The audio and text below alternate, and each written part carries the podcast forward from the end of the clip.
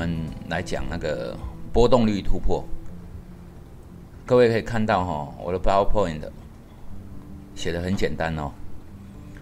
啊，其实我所有的东西都是想到什么就讲什么了，所以不一定是整个讲的那种架构啊，有很很缜密哦。但是大家可以听听啊，就是说，也许有你外面听不到的。那波动率突破哈，就是说，啊，我我我我忘记加一个选择权的波动率。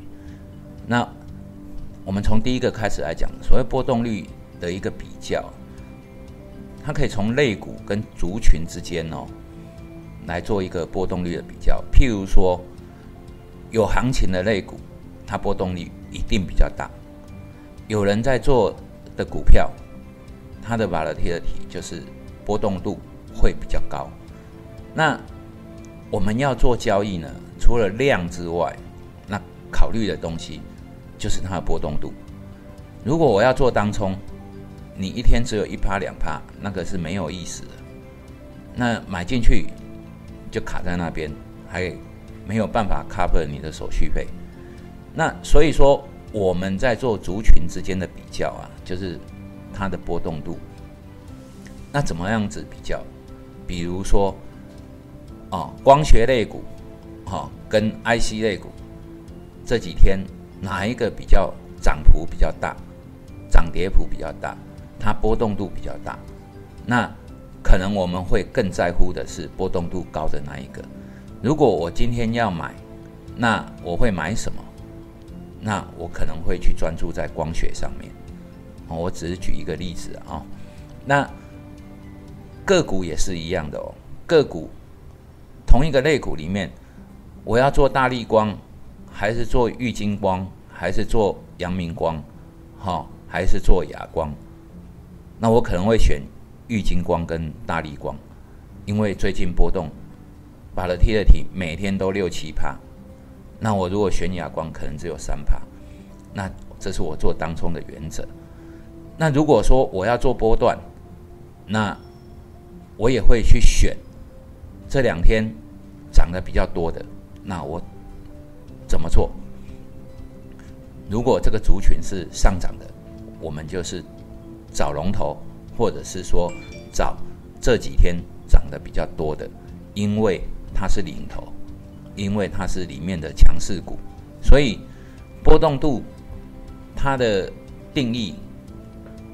我们可能从当天的波动度、平均的波动度，或者是两三天的一个涨跌幅，好来去思考它。所以水平的波动度就是类股之间，还有类股族群里面，甚至个股之间的比较，啊，这个就是一个选股的一个概念，从波动度来思维。那还有一个是垂直波动率的一个比较。所谓的垂直波动率哦，就是同一只股票，我今天跟昨天比，那哪一个哪一个地方是可能发生支撑压力的地方？那这个东西有一个呃数学模式，就是 CDP。那它的概念哈，你们可以去 Google 一下，就是说。什么上官价、下官价，什么什么一大堆乱七八糟的，但那个东西基本上我是不信的，哦，但是但是有它一定的道理，就是说垂直的波动度的比较。那假设我今天的一个波动度大于这五天的波动度，啊，就是说今天的涨跌幅大于。前五天的，而且是大了两倍，那表示说这只股票把了 T 的体突然间增高，后面可能有某些因素。那各位可以去看哦，所谓的标股哦，我再来介绍一下标股哦。第一个事情啊，你看哦，这个是国巨哦啊，国巨在狂飙之前哦。你可以看到哦，它波动率呀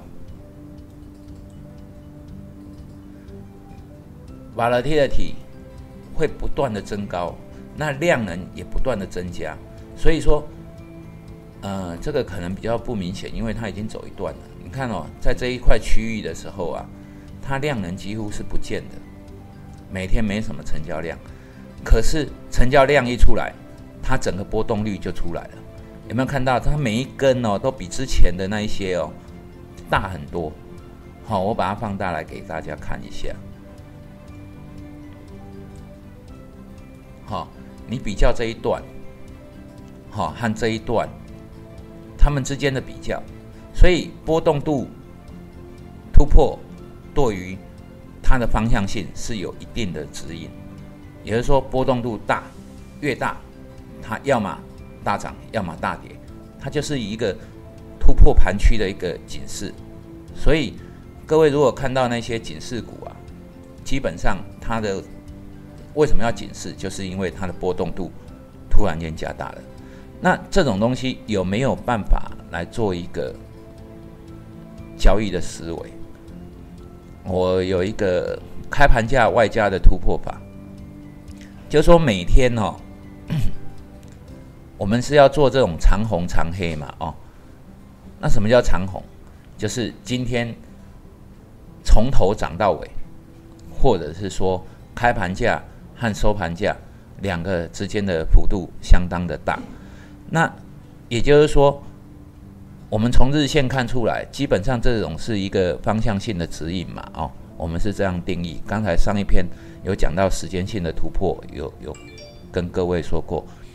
它的所谓的动能突破，那我们要怎么做？就是假设我每天的波动度都是百分之二，啊，开盘外加突破法，就是我从它的开盘价，任何一个开盘价，我去外加平均的波动度。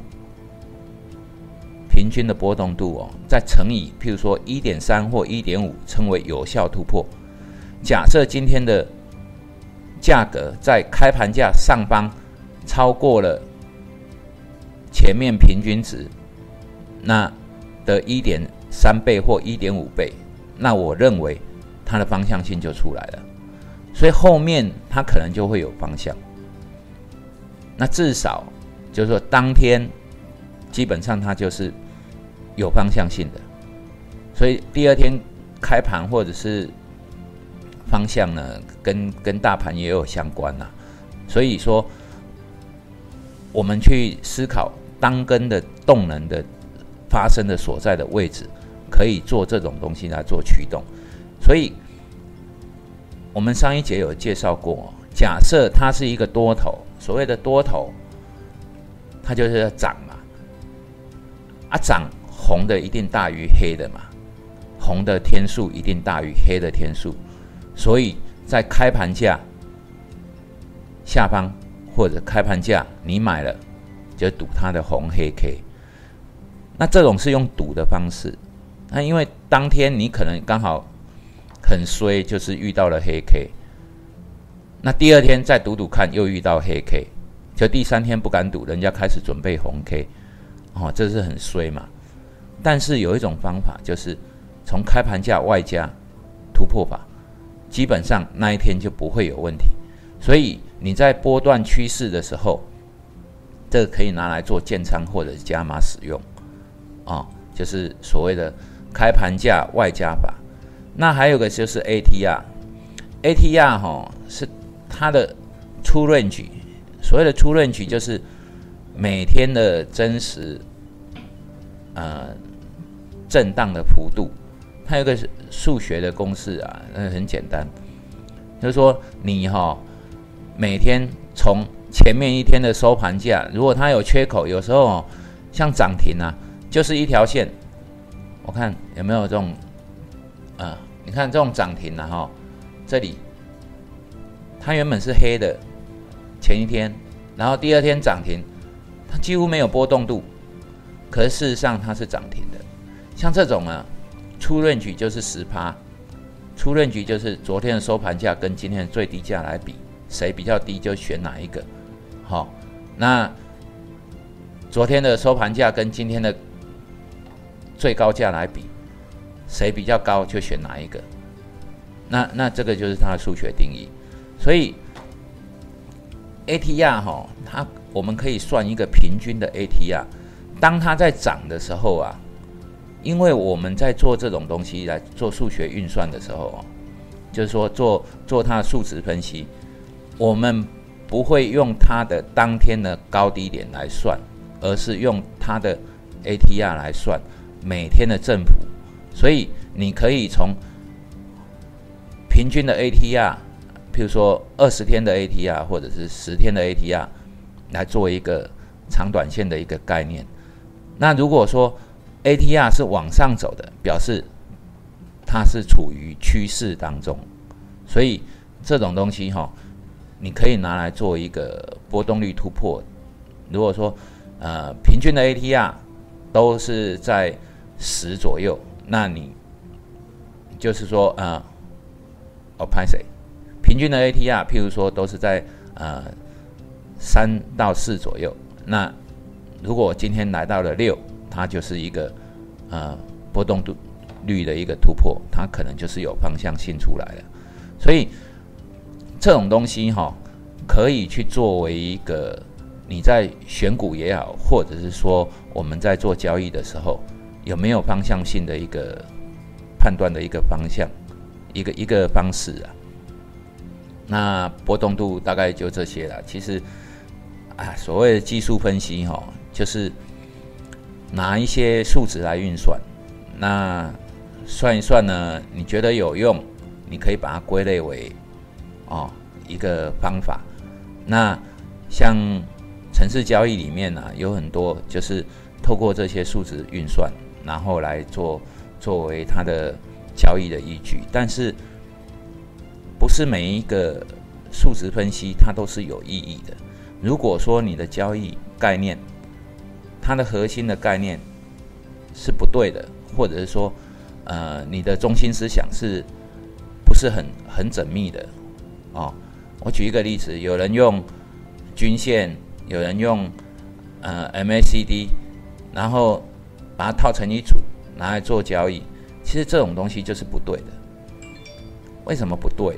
因为两个都是一样的东西啊，都是属于趋势性的动能性的东西。